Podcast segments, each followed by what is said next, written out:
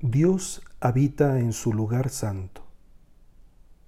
En el cielo, ámbito de su eterna gloria y su perfecta dicha, pero también en el mundo, que, aunque no puede contenerlo, lleva el sello de su sabiduría. Y dentro de él, en aquellos sitios que ha consagrado como manifestación de su amor. Cuando Salomón tiene el sueño que nos narra el primer libro de los reyes, el lugar santo privilegiado era el arca de la alianza. Poco después lo sería el templo que el mismo Salomón edificaría. De hecho, lo haría como resultado de una profecía y una promesa hecha a su padre David, quien, regocijándose en la casa de cedro que había asentado, pensó de pronto que el arca de Dios habitaba en una tienda.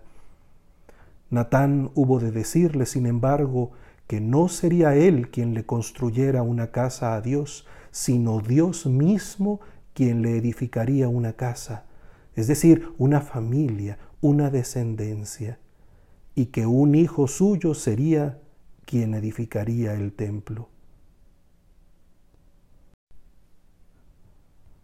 Los sueños esconden lo profundo de nuestros anhelos y la riqueza de nuestras experiencias y nos ayudan a articular la complejidad de las vivencias en un horizonte con sentido. Es ahí donde el Hijo de David se encuentra con Dios. Es verdad que él mismo pudo desconfiar de lo que parecía un espejismo, pero era un hecho que en su intimidad había expresado el más pulcro deseo de su corazón, la más limpia perla de su humanidad. Deseaba sabiduría para gobernar al pueblo que se le había encomendado. Dios mismo vivía en ese deseo y lo confirmaba con una nueva promesa que no sólo prolongaba la realizada a su Padre, sino que alcanzaría en las generaciones al verdadero hombre sabio, al único que jamás pervertiría sus intenciones y redimiría todos los afanes humanos. Jesús, nuestro Señor, el Hijo de David, la plena sabiduría, él mismo, morada de Dios entre nosotros. Dios habita en su santuario y nos hace habitar juntos en su casa. Y no se trata del templo hecho por mano de hombres, sino su presencia viva ante la cual nos postramos en adoración. Qué alegría para los hermanos congregarnos en la paz de nuestro Padre. Cuánta dicha el ungüento precioso que desde Cristo nuestra cabeza desciende, santificándonos a todos los miembros de su cuerpo cuán delicioso es el banquete común que se nos ofrece para participarnos su gloria. El mismo que antes nos ha predestinado, nos ha llamado y nos ha justificado. Hemos sido convertidos en ese lugar santo habitado por su Espíritu, el digno edificio colocado como signo en medio de las naciones para que se manifieste la grandeza de Dios. Nosotros somos juntos como hermanos en Cristo, la casa de Dios.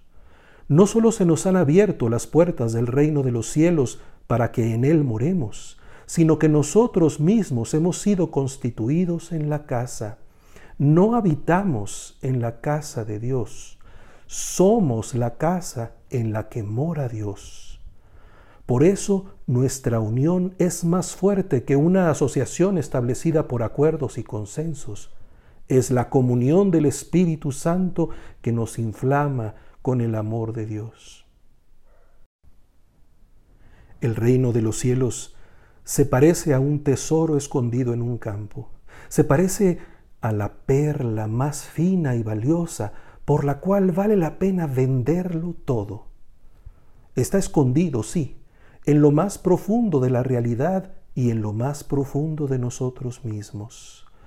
Es la savia y el engranaje íntimo de todo lo que existe y se nos concede a nosotros, escribas instruidos en los misterios de Dios, reconocerlo como absoluto en medio de tantas situaciones inestables. La sabiduría que como hijos de Dios se nos otorga en Cristo consiste en la capacidad de percibirlo, de distinguirlo de los engaños, de identificarlo y hacer opción por Él, de apostarlo todo por Él, con la certeza inquebrantable de que Dios es siempre fiel. Reproducimos así el anhelo sensato de Salomón latente en su sueño, que se expresa como sentencia plena de cordura en la enseñanza de nuestro Señor Jesucristo.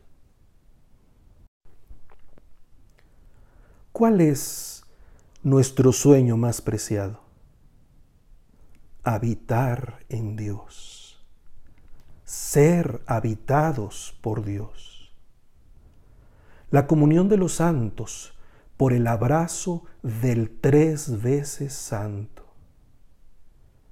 El reino de los cielos cobra su fuerza por Dios, pero también se convierte para nosotros en encomienda.